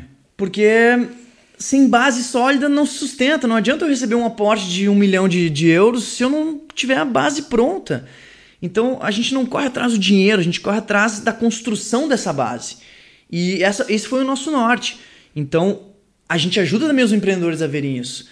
Para eu conseguir desenvolver uma empresa, eu preciso aprender a ter relações com as pessoas. Então a gente faz desafios durante os cursos, por exemplo, em que eles têm que sair durante o dia, criar um produto, colocar algo a mais e sair para vender. sair para vender uma bala, um chiclete, uma flor. E quando eles fazem isso, eles sentem na pele as dificuldades, a importância das, da, da, construção do storytelling, eles sentem a importância da empatia, da inteligência emocional e também sentem que quando eles tentam, se programam e fazem, o resultado vem. Então isso é, é o conteúdo mais prático, é assim, no final a gente mostra, pô, vocês viram? Em, em quatro horas vocês criaram um produto, criaram um diferencial para esse produto, vocês geraram dinheiro. Vocês foram lá e fizeram. Agora, o que está faltando para vocês fazerem e testar o que vocês querem empreender? Vocês não precisam de dinheiro para testar a ideia de vocês, pelo contrário. A gente testa um produto, um serviço num protótipo. O protótipo tem que ser feinho, ele tem que ser para quê? Para que a gente entenda a essência dele. Não skin, não. Uh, a gente está falando do wireframe, a gente está falando da estrutura, da ideia do, de como funciona. E isso só tem um jeito de testar realidade do mercado. O mercado não mente. Eu posso perguntar para 50 pessoas a opinião delas. Agora, no momento. Ah, você compraria? Compraria. Agora, quando eu for vender, então paga. Ah, aí que a gente vê. Sim. Interessados vão ter muitos, elogios vão ter milhares. Mas quando efetivamente isso vira negócio, muda. Então, é importante sim fazer. Entender a dificuldade, chão de fábrica, botar a mão na massa, para a gente valorizar, para a gente até entender se faz sentido ou não, se é possível, né? É, então, chegaste aí uma coisa que, que eu vejo muitas vezes que é difícil definir, que é persistência e teimosia, ou seja, onde é que... Onde é uma linha tênue. Não é? é? Na tua experiência, eh, tu já identificaste coisas em que era teimosia ou que era... É, é, é que desistir a um ponto em que eu acho, ah não, isto é teimosia, de repente faltava mais um passo e já era persistência. Então, é, é complicado. Eu sou muito teimoso. E esse é um dos meus defeitos. Ou qualidade. Ou qualidade, é, então. Aí é que tá. É difícil responder isso. É muito. É, é um momento onde a gente precisa dar um zoom out, né? Chega uma hora em que assim, tá dando errado, tá dando errado, tá dando errado, tá dando errado. Pum, zoom out. Mas né? tu fazes isso ou pedes a alguém? É, porque é, a questão é essa: dessa, há pessoas que facilmente conseguem se pôr como observador deles próprios. Sim. E há pessoas que têm que ser alguém, oh, Jean, já estás aí a bater com a cabeça na parede. É, eu, eu percebi que eu era teimoso graças aos outros, né? É, acho que isso foi muito um estímulo externo, assim, cara, chega, não dá, né? Não, tá, alguma coisa está errada. E eu acho que, ao mesmo tempo, eu acho que é, a teimosia ela, ela se transforma em qualidade no momento que a gente consegue ter momentos de break, pausa e zoom out. Que é a mesma forma que a gente tem que lidar com o erro, né? O erro, ele existe, a gente não aprende com erro, a gente aprende entendendo por que, que a gente errou. Para a gente não cometer o mesmo erro, porque se a gente errar e não souber por que errou, a gente pode cometer o mesmo erro. Então a teimosia também tem a ver com isso, né? Assim, tá, eu estou insistindo naquilo, mas eu estou mudando o que eu estou fazendo ou eu estou insistindo por insistir? Insistir por insistir é teimosia. É, eu não estou mudando nada e eu tô, continuo batendo, dando murro em ponta de faca. Tá, ela vai me machucar, porque é uma faca e minha mão ela, ela tá afiada. Então, se eu mudar o lado da faca, talvez isso mude. Então, o que que eu tô testando, como é que eu tô transformando, como é que eu transformo teimosia em persistência? Mudando as possibilidades de teste, mudando as ações a partir daquilo que eu estou fazendo. E se eu estiver errado, não é que muitas vezes nós perguntamos também. como é que isto vai dar certo? E, e, e, se isto nunca der certo? Também, também. E se e, e eu já testei todas as possibilidades, testar diferentes possibilidades, eu acho que não é teimosia. Eu acho que aí é persistência. Agora, testar 10 vezes a mesma possibilidade é teimosia. Porque aí não adianta, né? Famosa frase, né? Fazendo, eu não vou conseguir resultados diferentes fazendo sempre a mesma coisa. É uma definição de loucura, né? Exato. É esperar Essa é loucura. É esperar resultados, resultados diferentes, fazendo... fazendo... sempre a mesma coisa. Exatamente. Eh, uma coisa que eu também queria perceber é de que forma é que vocês muitas vezes conseguem ajudar os vossos alunos, e se calhar vocês também, eh, na questão de a identidade associada àquilo que nós fazemos. Isto é, uma coisa é eu falhar e ser um falhado. Hum. Ou seja, uma coisa é o produto que eu estou a desenvolver falhar e, e, eu, de repente, ah não, sou eu que sou um falhado porque tudo me corre mal. Como é que vocês tentam ajudar eh, os a vossos desassociar. Sim. Isso é um, é um dos grandes problemas da humanidade, né? Que é o tal do ego. É, a gente briga com o nosso ego, a gente é, é isso, né? A gente tá constante, o nosso dia a dia é uma briga com o nosso ego, depois com as pessoas. Um, então, desassociar falhas das ações da pessoa é muito difícil. Que é a mesma coisa de desassociar ideia da pessoa. Né? A gente adora a minha ideia. A minha ideia, exatamente. My precious, né? É isso. É isso. E quando a gente trata a criatividade como uma habilidade e entende que para eu ter boas ideias eu tenho que ter várias, e se essa ideia não for boa, ok, eu risco e bora ter outra. Uh, no momento que a gente consegue enxergar isso, a gente cria já uma desassociação. Porém, a gente foi educado na lógica do mito, né? Então, assim, o criativo, o vencedor, as ações que deram certo estão diretamente ligadas à pessoa, né? A, é a personalização do sucesso. E, e, eu acho que isso é um grande desafio. Um star system quase também nas ideias, não é? Exato, exato. Assim como no sucesso a gente quer que isso esteja atribu atribuído à pessoa, o fracasso a gente não quer.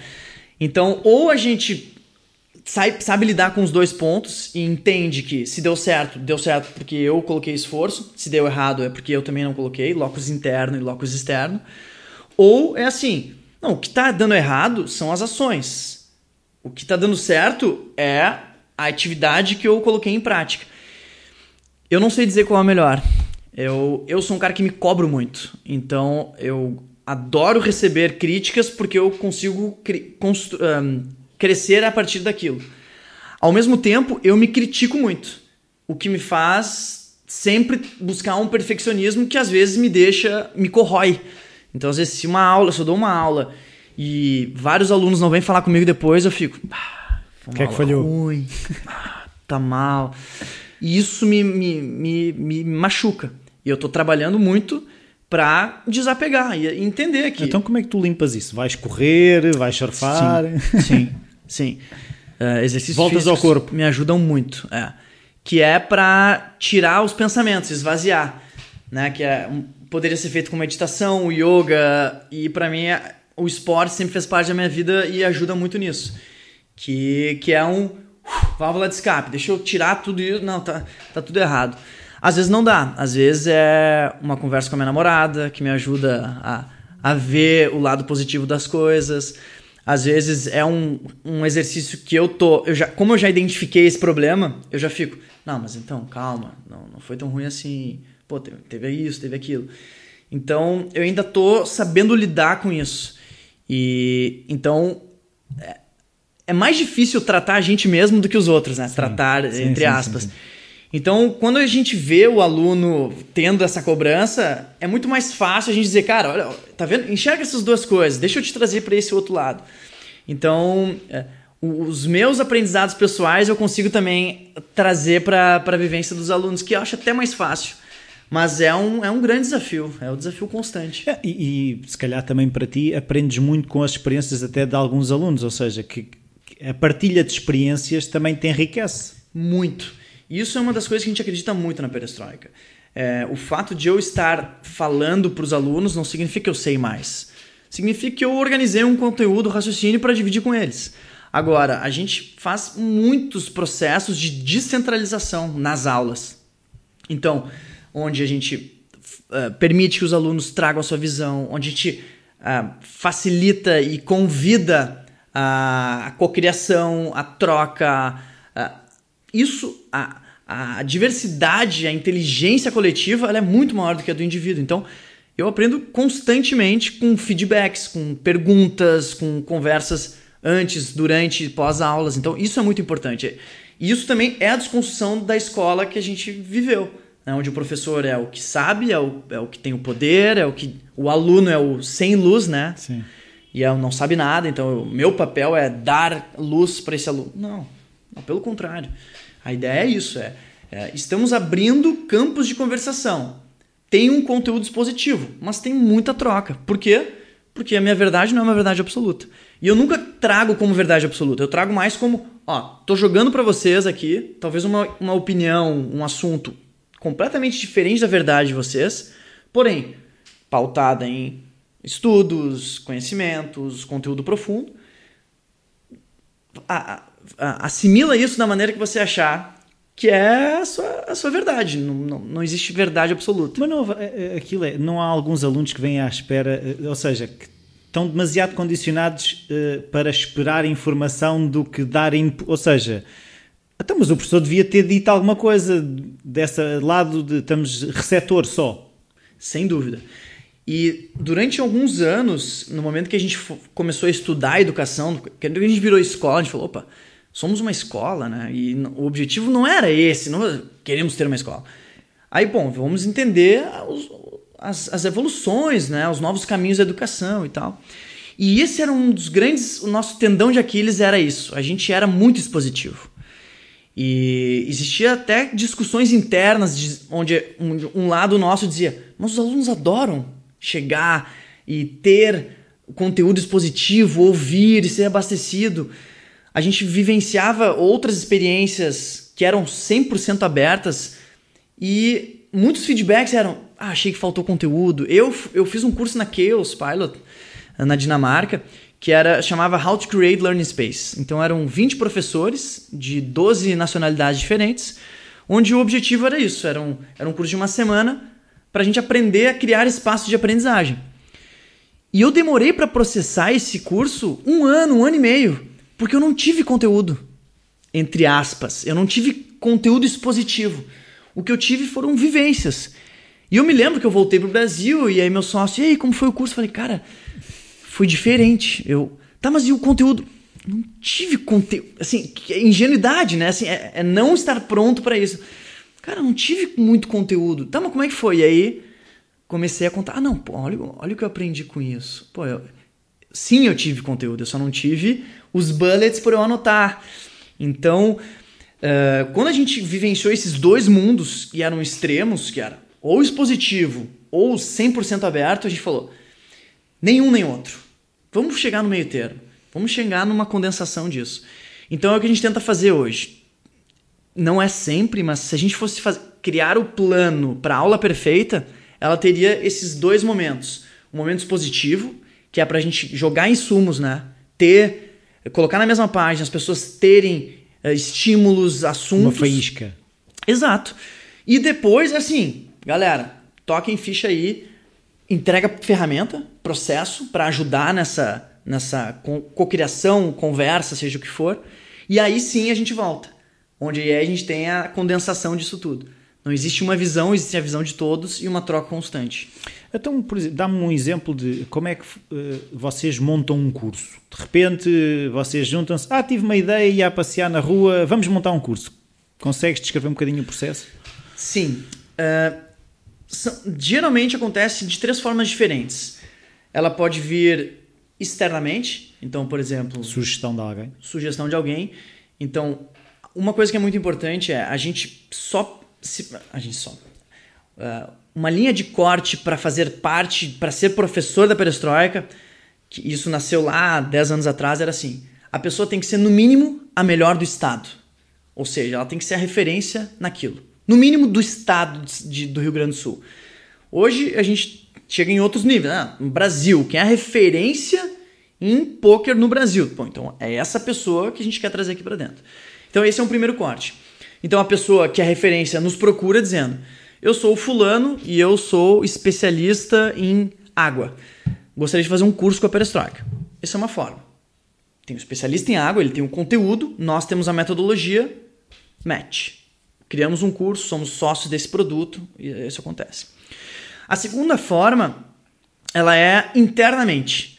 Então, onde a gente identifica uma tendência ou uma área de atuação e fala: opa, tem alguma coisa aqui, acho que a gente podia pensar num produto ligado a isso. Aí nós, internamente, vamos em busca dessa referência nacional, Sim, internacional do, do assunto, do Estado, seja o que for, e pergunta: nós somos a Perestroika, queremos fazer um curso, vimos que você é referência nesse assunto. Vamos, vamos construir isso? Você tem interesse em fazer? A gente tem a metodologia? Ótimo. E existe o terceiro modelo, que é pessoas que nos procuram não sendo a referência do assunto, mas entendendo que é algo importante, sendo pessoas que têm vontade e curiosidade em saber mais. E aí a gente, em conjunto com o entendimento daquela pessoa, com a nossa o entendimento de educação, a gente juntos encontra a pessoa e constrói um produto. Então, geralmente, a, o, do, do, do nascimento é isso. E aí a construção ela varia uh, de acordo com o assunto, mas é muito importante que tenha um módulo inicial introdutório de contextualização, colocar todo mundo na mesma página. Depois a gente entra com um módulo de conteúdos, cases, apresentação de o que já foi feito.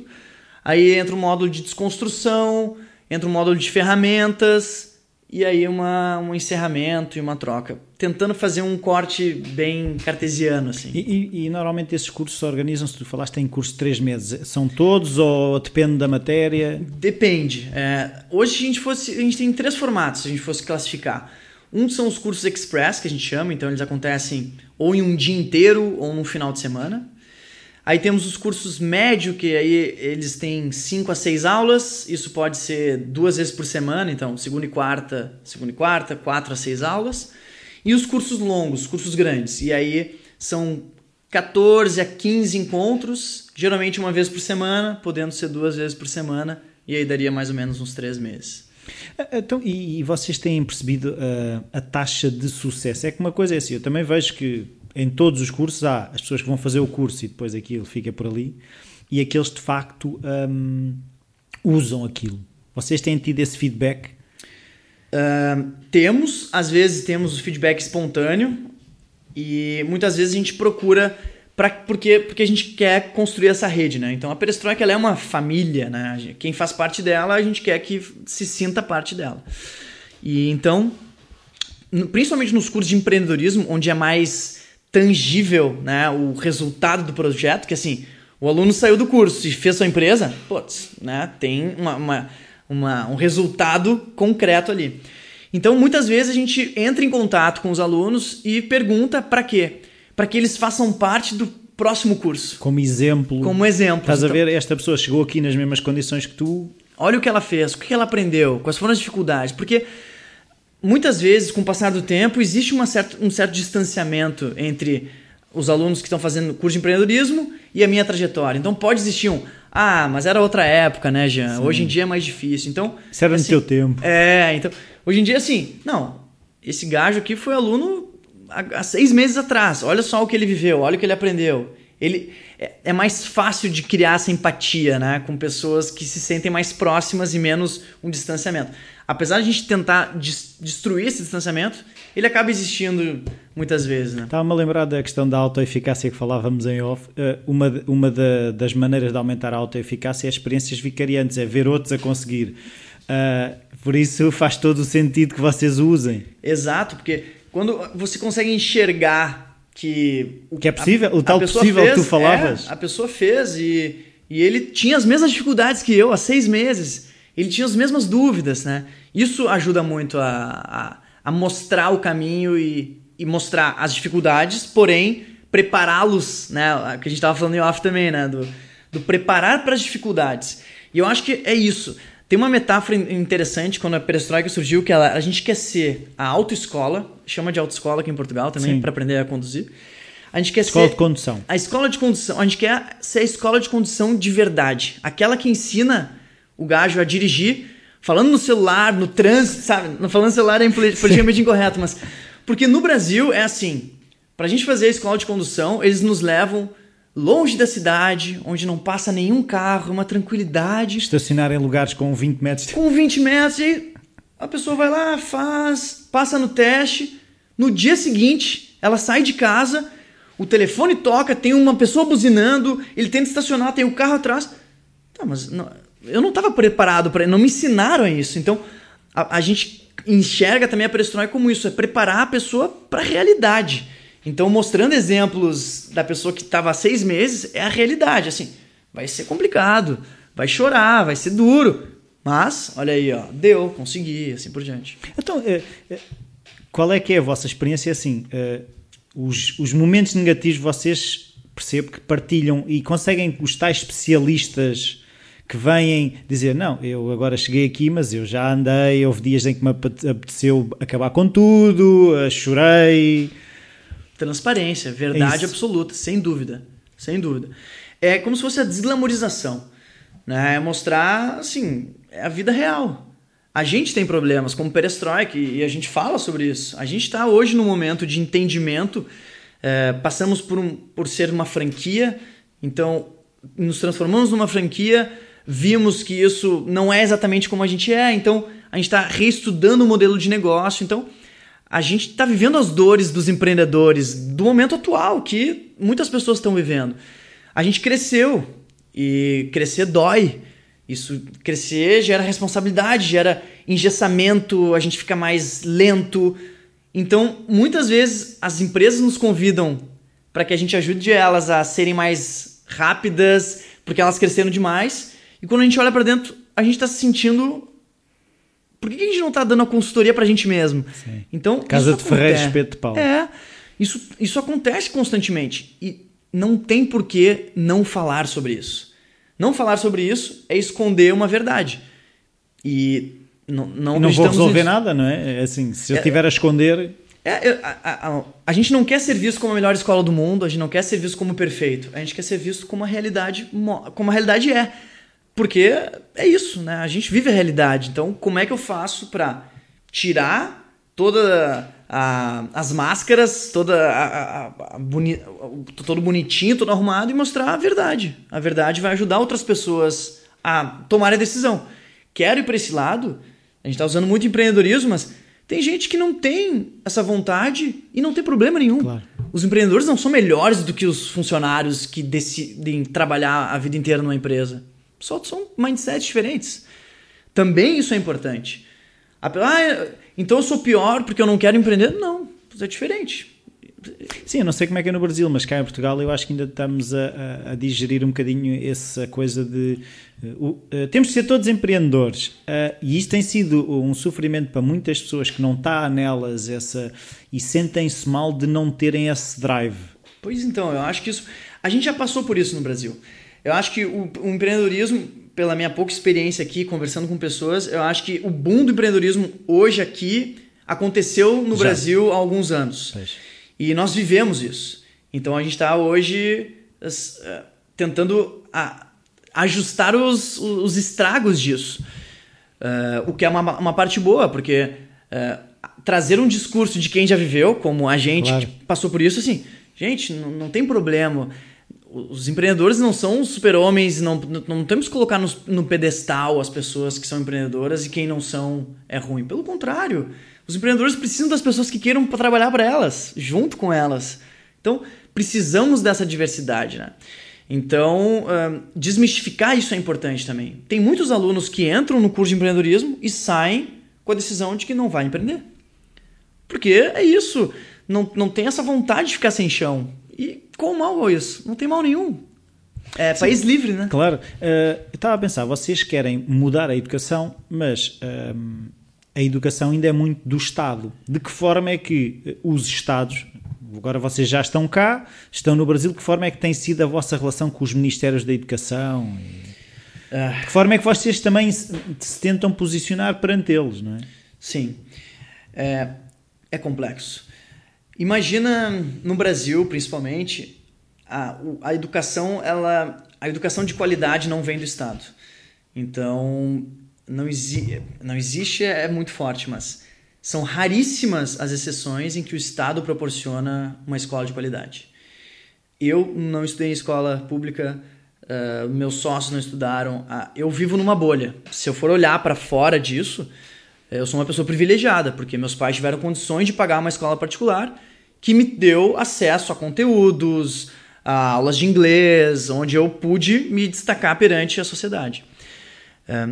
o Estado é muito complicado. A política no Brasil é extremamente complicada. Isso não é, não é segredo para ninguém. E hum, é uma roda gigantesca e muito difícil de, de mexer. Num, num determinado momento, a gente até tentou ser reconhecido pelo MEC, que é o Ministério de Educação e Cultura do Brasil. Uh, quando a gente tinha, acho que, três anos de existência. E aí entramos em contato com o MEC. Falamos, somos uma escola livre e queremos ter esse, essa chancela do MEC. E aí a resposta que nos veio foi completamente burocrática, completamente engessada, com uma lista dizendo: ah, então se vocês querem o selo do MEC, você tem que ter uma biblioteca com não sei o que, você tem que ter. A gente olhou para isso e caiu na real e falou: A gente quer ter, o, ter a chancela de um ministério de uma educação falida? De algo que não funciona? Não. Não queremos. Isso nos, nos libertou, né? Foi assim, ah, é claro que não. Vamos construir um novo ministério. E na época até a gente entrou em contato com várias instituições e iniciativas de escolas livres na época, Chaos Pilot, Hyper Island, uh, Miami School, que são... Também tem o projeto Âncora lá no Brasil. Também, sim. Então a gente falou assim, vamos criar o nosso selo, vamos criar o selo de escolas livres. No fim isso não avançou e tal, mas... Uh, então o que a gente pensou? Vamos fazer. Não podemos, não temos força nem fôlego para começar a girar essa roda gigante, mas a gente tem força para construir uma nova roda. Então é o que a gente tem feito.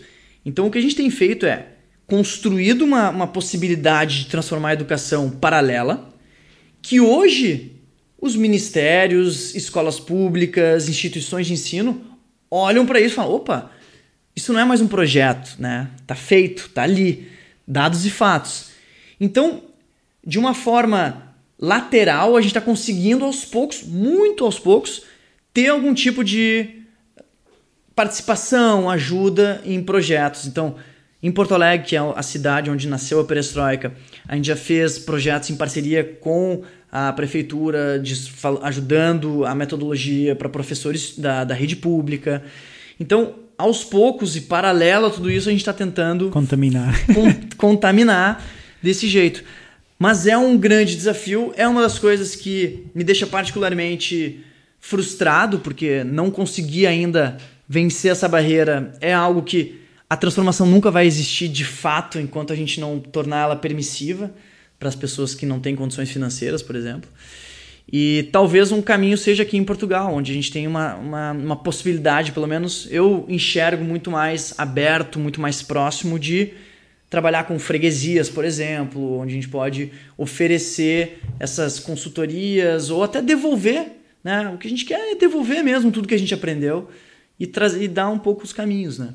Ah, então, o que é que tu vês como um possível futuro da educação? Ou seja, que o Estado vai se demitir mesmo e a educação vai passar a ser mais como era antigamente, que era as pessoas eram uh, havia um mestre, não é? Uhum. E havia um aprendiz. E, e, se de facto seremos nós também pais os responsáveis por essa educação, porque se o Estado não fornece a educação, serão esses uh, grupos privados ou se calhar até pode haver perestroicas um, uh, eh, ONGs, né? organizações não governamentais, não, não sei. Uhum. O que é que tu vês como um possível futuro? Eu vejo um possível futuro de educação, eu vejo é uma educação híbrida eu vejo uma educação muito mais complementar. Digital. digital. Híbrida ah. quando eu digo online e offline. Ok. Eu vejo muito uma educação uh, de uh, onde o, é, o, aluno ele é ele toma ele é não é o mais o é o prosumer né ele é o proativo do consumo proativo do consumo da educação isso claramente vai ter que ser liderado pelos pais porque hoje em dia o conteúdo mesmo tá aqui, né? Tá, tá na rede, né? Tá disponível. a gente tem a gente na internet a gente tem tutorial para fazer um, fritar um ovo, fazer uma fórmula de Bhaskara e montar um navio. Então, o conteúdo tá disponível e muitas vezes gratuitamente. A gente tem grandes instituições, universidades, Harvard, Stanford, que disponibilizam cursos inteiros gratuitos. Então, eu acho que esse é um ponto. Eu acho que o acesso ao conteúdo já existe. O que talvez vá mudar é uma, um, uma programação para isso, né? Então, assim, é.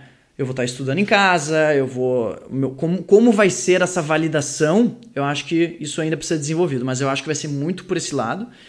E eu acho que, quando eu digo híbrida, eu acho que a, vai ter a importância do, da parte offline, que é justamente para os alunos se sentirem humanos, para ter uma relação, para eles saberem compartilhar, para eles saberem ter relações emocionais, para que eles saibam como é uh, quando eu falo uma coisa, isso impacta o outro, viver em comunidade, viver em harmonia, entender assuntos como empatia, como ser um bom amigo, aprender a viver em, em, em sociedade onde isso tem várias regras, né? Regras de convivência, Life regras sociais. mais do que. Né? Life skills, exatamente. Então, acho que isso é muito importante.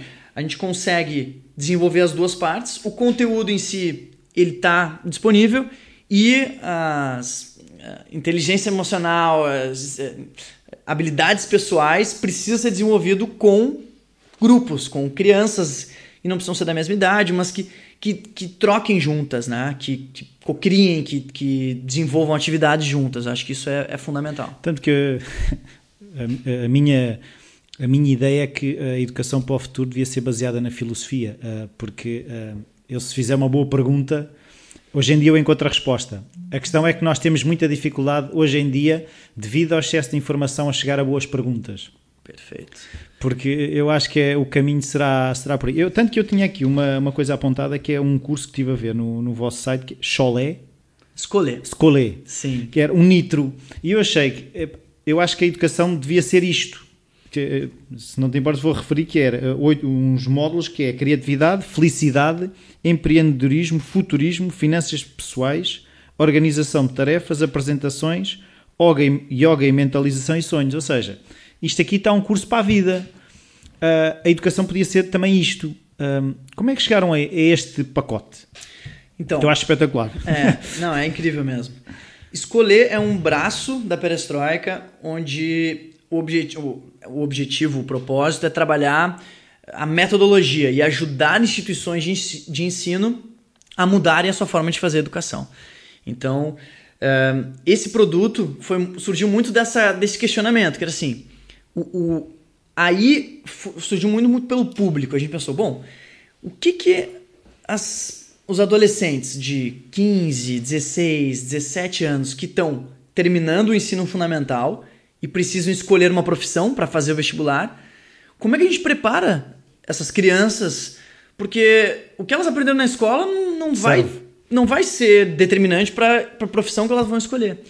Então a ideia foi isso, assim, como a gente faz um curso para essa galera, para essas pessoas, para esses adolescentes que certamente estão perdidos, porque é muito difícil um adolescente com 16 anos ter a certeza absoluta que ele quer tal profissão baseado no que ele viu. Então, quais são os assuntos, quais são os estímulos que a gente pode provocar nessa, nesses adolescentes para mostrar para eles o mundo que existe, né? Para mostrar a importância de outros valores e a partir daí ele poder fazer uma, uma racionalização de qual é o que ele quer. Porque muitas vezes, com 18 anos, hum. a única coisa que ele tem que fazer é não se trancar numa universidade para estudar um assunto. Ele tem que abrir, viajar, ver se mundo. conectar, ver o mundo, exatamente. Muito bem. Um, eu queria uh, perguntar-te, que tivemos há bocado, tocámos, mas eu gostava de se lembravas de uma situação em que falhaste e como é que foi esse momento e como é que desta volta? Tipo, uma situação concreta, se for possível. Ótimo. É, bom, tem algumas. Mas tem uma que é bem emblemática, que é justamente uma que eu até mencionei que existe uma história. Que foi o meu primeiro grande desafio pessoal e profissional na perestroika, que foi abrir no Rio de Janeiro. Então foi fazer a perestroika, testar a perestroika, que hoje virou uma das. Eh, hoje é uma escola e existe, né? Então, o, o meu momento de falha foi ao planejar, fazer o planejamento, e no planejamento é tudo lindo, né? Que era assim. Corre tudo bem. É tudo lindo, vou fazer dois cursos, essa vai ser estratégia de divulgação, eu vou lançar nesse dia, até esse dia mais ou menos, eu vou ter tantos alunos e vai ser maravilhoso.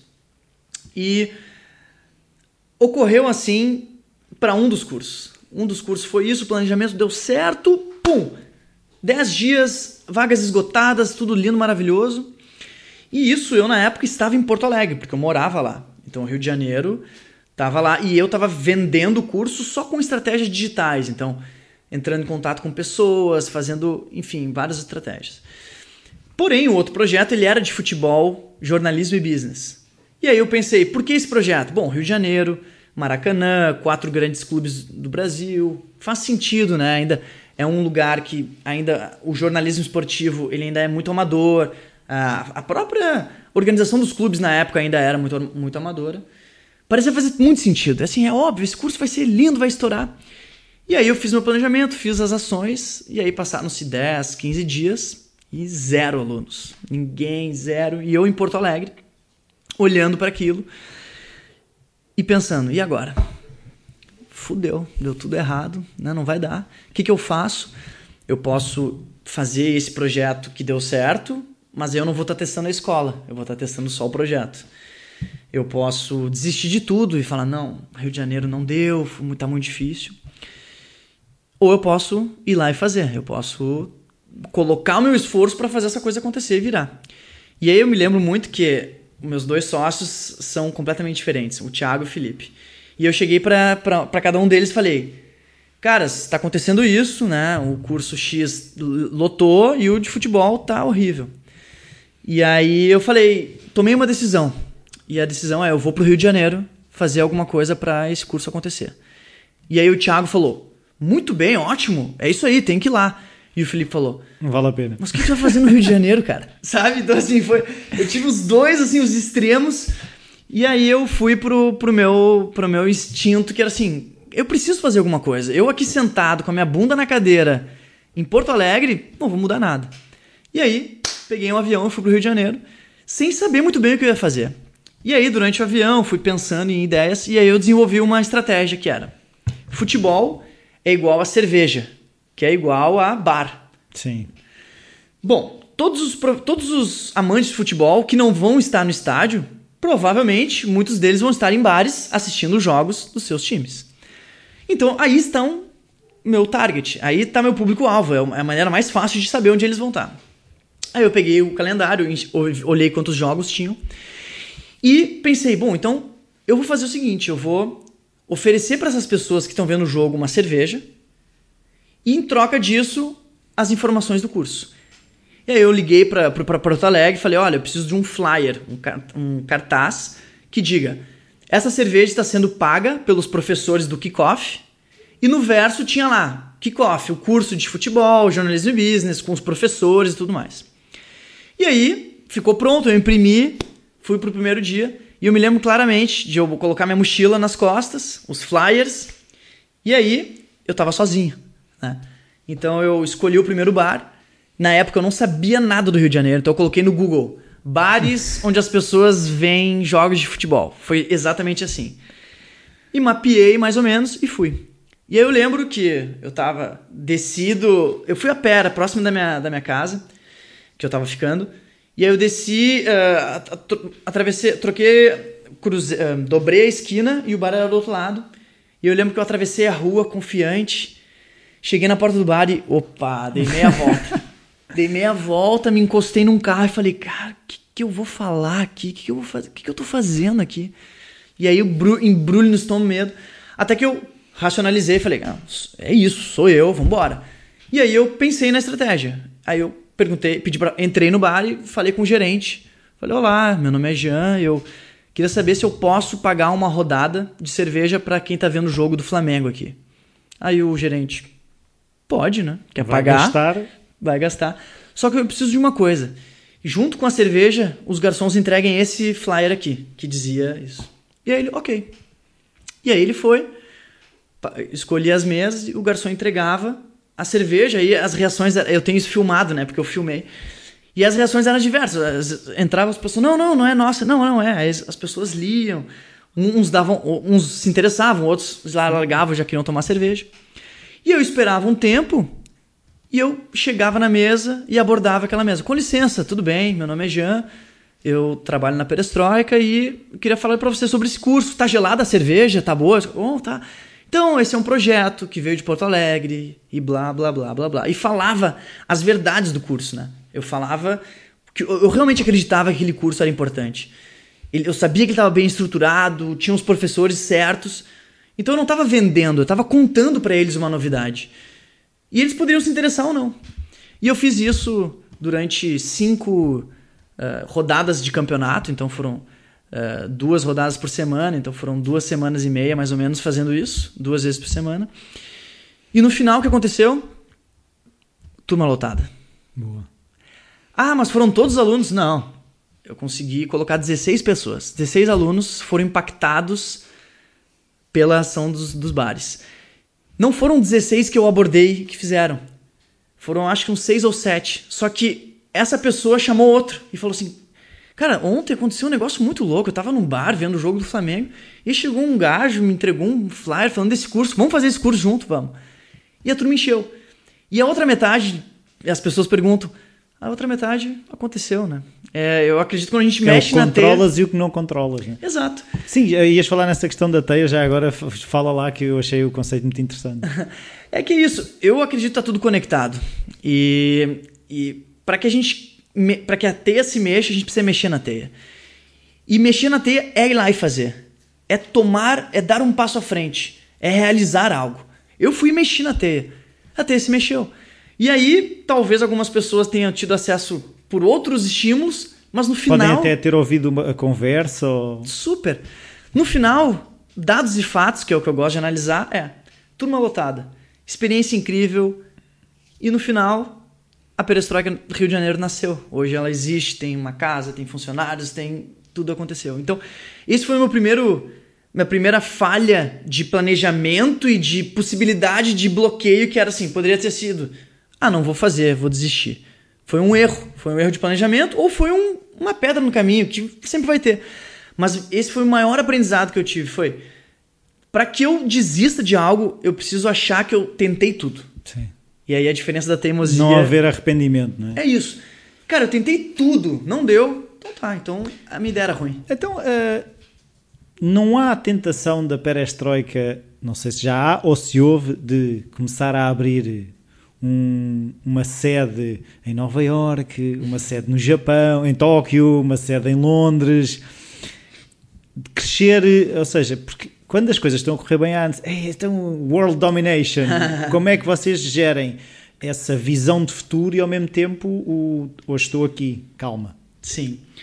É, já passou por pela nossa cabeça, mas hoje, eu particularmente, que sou um dos re- encarregados e responsáveis por essa internacionalização, O evangelizador. é, tipo isso, eu não visualizo. Eu não visualizo a Perestroika ter uma sede em Nova York, nem em Lisboa, nem em Tóquio. Mas eu visualizo a gente estando presente nessas cidades, o que são coisas diferentes.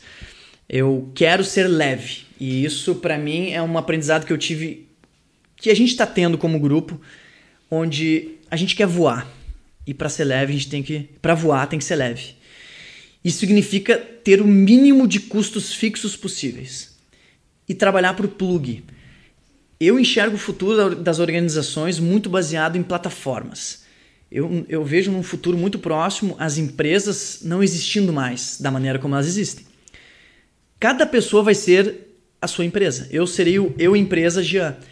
E eu vou decidir me plugar a outras empresas, a instituições de ensino, a seja o que for, baseado no que eu tenho para oferecer. E ao fazer esse exercício, o que eu entendi foi o, que- o melhor que a perestroika tem a oferecer é conteúdo, metodologia e uma experiência de quem trabalha com educação há 10 anos. Eu não preciso e eu não quero ter que pagar uma conta de água de uma sala para 40 pessoas, comprar a cadeira e pensar no espaço. Isso é gastar minha energia com coisas que eu não gosto de fazer, E que não são não sei fazer bem e que não são essenciais para a perestroika existir. Existem tantos espaços incríveis em qualquer lugar do mundo e que geralmente o que os espaços mais precisam são conteúdos, experiências e metodologias. Então eu não quero construir algo que não precisa ser construído. O que eu quero é entregar isso para quem gostaria que e quem precisa disso. Então, hoje eu enxergo muito essa nossa expansão numa lógica mais ehm, orgânica e de plugs, né? mais plataforma. Então é isso que, que, que, que a gente. enx- que o protótipo está sendo aqui. Então eu não quero ter um. Eu não quero nem ter um escritório aqui. O que eu quero é montar o meu Dream Team. Então, se uma empresa me contrata, contrata a Perestroika para uma consultoria, eu vou receber aquele briefing, vou entender o que, que eu posso entregar, quem pode me ajudar. Quem são os super-heróis necessários? Exatamente, eu monto o meu Dream Team, a gente entra nessa empresa, desenvolve o projeto, cada pessoa se remunera por isso, nós não temos uma ligação forever, eu não tenho carteira assinada, nada, mas tá bom pra todo mundo, é ganha-ganha. Você me entrega o que você tem de melhor, eu entrego o que eu tenho É de o melhor. Uber da educação. Pode ser, boa. É porque é que, é que se fores pensar, o Uber é isso. Eu É sou um verdade. empresário que tenho um carro. Perfeito. No fundo, vocês vão ser um agregador de pessoas. Isso. que vão estar a fornecer. É necessário uh, um transporte de conteúdos ali naquele sítio, a pessoa marca no, no Uber da educação, pronto, será um bocado a lógica, será essa. E, e cada vez mais, eu outro dia estive a ouvir, uma, uma um, por acaso, um podcast, em que ele falava precisamente disso, que o futuro das empresas vão ser agregadores, vão ser, uh, as pessoas vão ser, como tu estavas a dizer, cada um vai ser o seu próprio patrão, que decide ligar a esta ou aquela empresa, porque acredita no que a empresa faz, não só por uma questão salarial. E, e eu, eu estava a fazer aqui a ponto para chegar a uma coisa que eu estou a ouvir dizer que foi das melhores coisas que eu ouvi relativamente ao propósito. Tanto que eu tenho uh, algumas amigas, quando ouvem a, a palavra purpose, uhum. uh, aquilo dá-lhes volta ao estômago. Mas a, a, a, tua definição fa, faz sentido, por isso gostava que explicasse a questão do, das duas vertentes do propósito.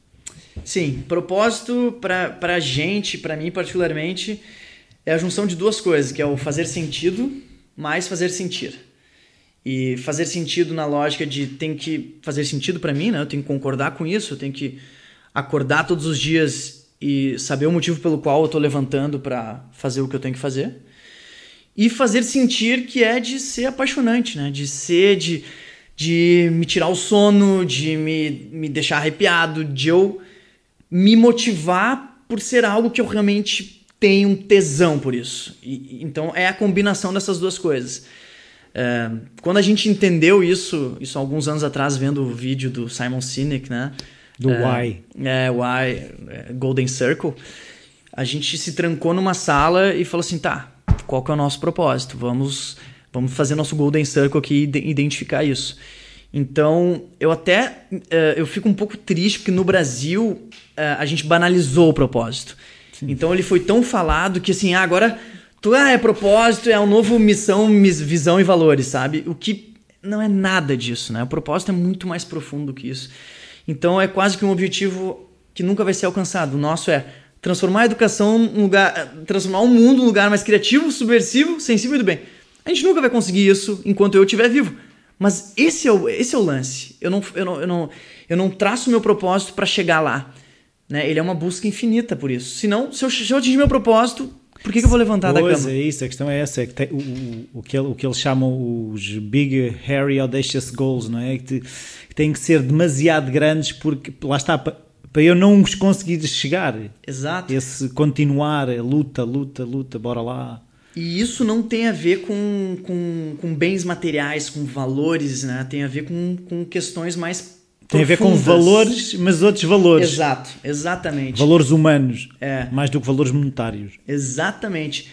Uh, juntar um milhão de euros não pode ser o propósito de vida de uma pessoa. Porque pode se ser. ela juntar. Pode ser, tendo a consciência que se calhar não chega. É, ou se chegar, ela não tem mais propósito de vida, claro. É, eu, eu gosto desse exemplo porque se a gente colocar como propósito de vida ganhar dinheiro, vai ser muito mais difícil. Porque quando a gente busca algo maior do que isso, o dinheiro vem. E talvez dinheiro, existem vários tipos de dinheiro. Existe o dinheiro que se chama euro, uhum. mas existe, existem outras moedas. Uhum. Existe a moeda de uh, conhecimento, existe a moeda de networking, existe a moeda de possibilidades. Hoje em dia eu posso viajar o mundo sem ter a moeda dinheiro. Sim, sim, sim, sim, sim. Eu posso entregar outras coisas. Então, claro, isso já é mais romântico, mas eu no fundo acredito muito nisso. Claro, a gente precisa de, da moeda dinheiro para comprar nosso almoço, pagar nossas contas, óbvio, não tô aqui, não é um não é um discurso moralista, mas eu acho que isso não pode ser o fim. Isso, isso vem a partir da consequência dos atos que a gente está fazendo, porque fazem sentido e fazem sentido. Uh, eu agora queria, já a caminhar para o fim, perceber como é que tu organizas a tua semana, se és pessoa de levantar cedo, se és pessoa de dormir a cesta, se és pessoa de acabar os dias tarde, como é que tu organizas, se és um fanático do Excel, de arrumar tudo, como é que tu funcionas? Bom, eu acordo cedo, sempre acordei cedo, e porque por dois motivos. Eu quando eu acordo de manhã, dificilmente eu volto a dormir. É uma coisa que eu quero também melhorar, que já estou melhorando aos poucos. E porque eu sempre pratiquei esporte. Minha grande paixão é o surf. Então, surfar cedo é sempre muito bom. Então, tem menos, menos vento. Na água. Geralmente tem menos pessoas, tem menos vento. Então, uh, isso para mim não é um problema. Acordar cedo realmente não é um problema. E eu gosto porque eu sinto que o dia rende mais. Então, acordar cedo. Aqui minha rotina está sendo essa. Eu tento acordar cedo, eu faço uma sessão de yoga na minha sala aqui, que é uma saudação ao sol para alongar um pouco, dar uma respirada. Os fluidos a circular. Isso, 15 minutos, que é uma música. E aí, dependendo a atividade que eu vou fazer. Agora eu tô começando a treinar, então tô correndo, uh, nadando e quando tem onda, surfo. Então aí é isso, parto para alguma atividade, volto para casa, um café da manhã, três ovos, que é geralmente que eu como, e bastante água. E aí começa o dia. Então ó, abre o computador e começa a entender o que, que tem que ser feito. Uh, por enquanto, uh, a rotina aqui ela é não ter muita rotina, porque a gente está muito entendendo os cenários. Então é, vou, pra, vou a Lisboa, faço uma reunião, uh, monto uma proposta, escrevo um texto, leio, porque para mim ler é trabalhar, porque isso também está me trazendo insumos para escrever esse texto. Então uh, tem sido muito isso, assim. Olho o calendário, ainda estou falando muito com o Brasil, então na minha primeira semana aqui a gente estava em imersão de sócios. Então eu passava os dias inteiros em casa com fone Skype. no ouvido, participando, exatamente. Então a gente ainda está é, entendendo essa, essa divisão. Agora melhorou com as duas horas de, de fuso, ajuda bastante.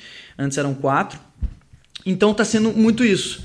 É, algo muito construído e não correndo atrás do que tem que ser feito. Mas a ideia é isso, é, é determinar um calendário. A gente quer fazer mais um projeto ainda esse ano uh, no, na Wozen, que é uma galeria de arte, onde a gente fez o primeiro curso aqui. Mas também não queremos acelerar, sabe? A gente está muito numa lógica de vamos entender, vamos viver a velocidade de Portugal, de Estoril, que está adorando morar aqui. Provavelmente vai ser aqui que, que vamos morar por um tempo. Então é isso, é uma rotina sem rush. E, e tentas fechar o dia cedo, uma vez que levantas cedo, ou dormes pouco? Já dormi pouco, isso já foi um problema, e aí eu comecei a ler sobre isso e eu vi que isso era um veneno. Então eu comecei a me condicionar a dormir pelo menos 7 horas por noite. Não sou de dormir tarde. É, como fico muito cansado agora, então nadando e correndo, eu chego no final do dia eu tô destruído. Né? Então o máximo que eu quero é assistir um Netflix e dormir. Uh, como a gente está trabalhando em casa, então a gente tenta fazer uma pausa. A gente faz almoço, então uma pausa do almoço e depois para ver o pôr do sol. Tenta fazer isso, porque a gente vê começa a baixar. Tá, consigo, tá, vamos dar uma olhada ali, toma um chimarrão e, e dar uma desopilada. Como a Rafa também trabalha na Perestroika, a gente trabalha junto, precisa ter esses momentos né, de separar. Somos um casal e trabalhamos juntos. Então é importante ter essa, essa, esses momentos bem, bem determinados e definidos. E aí chega em casa, faz uma janta, tô gostando de cozinhar, tá, tô aumentando esse meu lado Francis Malman aqui. e, e aí dormi cedo, cara, assim, 11 horas máximo, meia-noite, mas é, é, isso, não passa disso, se tudo der certo. Uh, a pergunta com que eu costumo terminar é hum, um livro que tenha sido importante para ti ou que tu tenhas oferecido bastante. Ou livros. Oh, livros. Vou... Três, normalmente. Três. É, vou citar três. Vou citar três. O primeiro vou citar que ainda está acontecendo, mas ele está sendo mind-blowing, que é o Sapiens. Está sendo muito, muito, muito incrível. É, é, a história da humanidade mesmo, é, a partir de vários olhares que os livros de história não nos contam, então muito legal mesmo. Um, Poder do Hábito, do, do Charles, Charles Duhigg, é, que também escreveu um outro, que é o Rápido e Melhor, que é onde eu tirei muitos dos. dos Esse ainda não li o. o é, o, é a mesma. É, obviamente, é a mesma retórica, a mesma, mesma linguagem, muito bom de ler, vários cases super legais. Muito do meu texto de motivação veio do, do desse livro, então recomendo muito. E um dos livros que foram é, divisores de água, que é Coragem, do Osho. Que é enxergar a coragem não como uma ausência de medo, mas como algo que faz parte de todas as pessoas. E o que define coragem de não coragem é a gente estar tá disposto a enfrentar isso. Porque quando muda essa visão, é assim: medo todo mundo tem. Né? O corajoso não é que não tem medo. O corajoso é aquele que enfrenta esse medo, que está disposto a ir lá e fazer. Pois, eu outro dia cheguei a uma frase, devo se calhar, é assim, se calhar já ouvi de alguém, mas a vida é o que está do outro lado do medo. Porque senão hum, nós estamos do lado de cá e não é vida. Sim. A vida está do outro lado. É, eu, eu tenho uma que eu parecida que eu gosto, que é a vida, ela existe fora da sua zona de conforto. Pronto, que também vai dar ser. ao mesmo. É.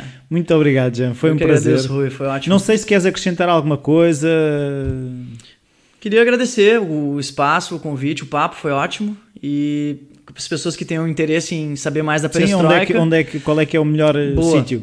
Ah, a gente está centralizando tudo numa página do Facebook, que é Perestroika Lisboa. Então, tudo que a gente faz, eventos que a gente participa, a gente está postando lá. Até hoje eu não postei, mas eu estou indo para Ericeira participar de um talk sobre o futuro da educação. Então, vai ser bem interessante. Então, a ideia é essa: é tentar centralizar tudo ali. E, claro, somos duas pessoas que estão tocando tudo que acontece. Então, telefones, e-mails pessoais, ah, tranquilo de passar. O meu e-mail é jean, com J, e N no final, arroba perestroika.com.br. E, depois, eh, depois vais-me passar isso e eu ponho lá no post e é mais fácil. Ah, perfeito. Então As pessoas isso. depois vão lá ao link do WhatsApp, episódio. Isso, isso. Então, nos colocar à disposição, qualquer dúvida, interesse, enfim, é, estamos querendo conhecer pessoas e nos conectarmos para fazer isso acontecer aqui. Muito obrigado. Valeu, Rui, eu que agradeço. Bem-vindos de volta. Espero que tenham gostado deste episódio sobre educação, sobre eh, ir lá e fazer. É uma coisa que eu também preciso de ir lá e fazer. Há muita coisa que eu queria fazer. Já tenho este podcast e- outros podcasts que, para quem não sabe, também tenho um podcast que faço com a Rossana Apoloni, que é o Ousar Ser. O tema é diferente, é sobre desenvolvimento pessoal. Hum, mas há muito esta ideia de que temos que arriscar, que não há alternativa, que dificilmente as coisas nos caem no colo, porque se estivermos parados, eh, pouco acontece e, e o mundo continua a andar. Eu gostei muito da- do conceito, da ideia de mexer na teia, eh, a teia mexe, não é? E o que faz com que haja tal como quando se atira a pedra no charco, também é outra analogia que se costuma fazer, aquelas ondas que vão dar a algum lado e vão tocar eh, noutras coisas. E eu tenho tido a oportunidade, eh, através da onda que criei eh, ao fazer este podcast, foi conhecer pessoas bastante interessantes que me têm ligado a outros projetos e o que tem sido uma aprendizagem constante.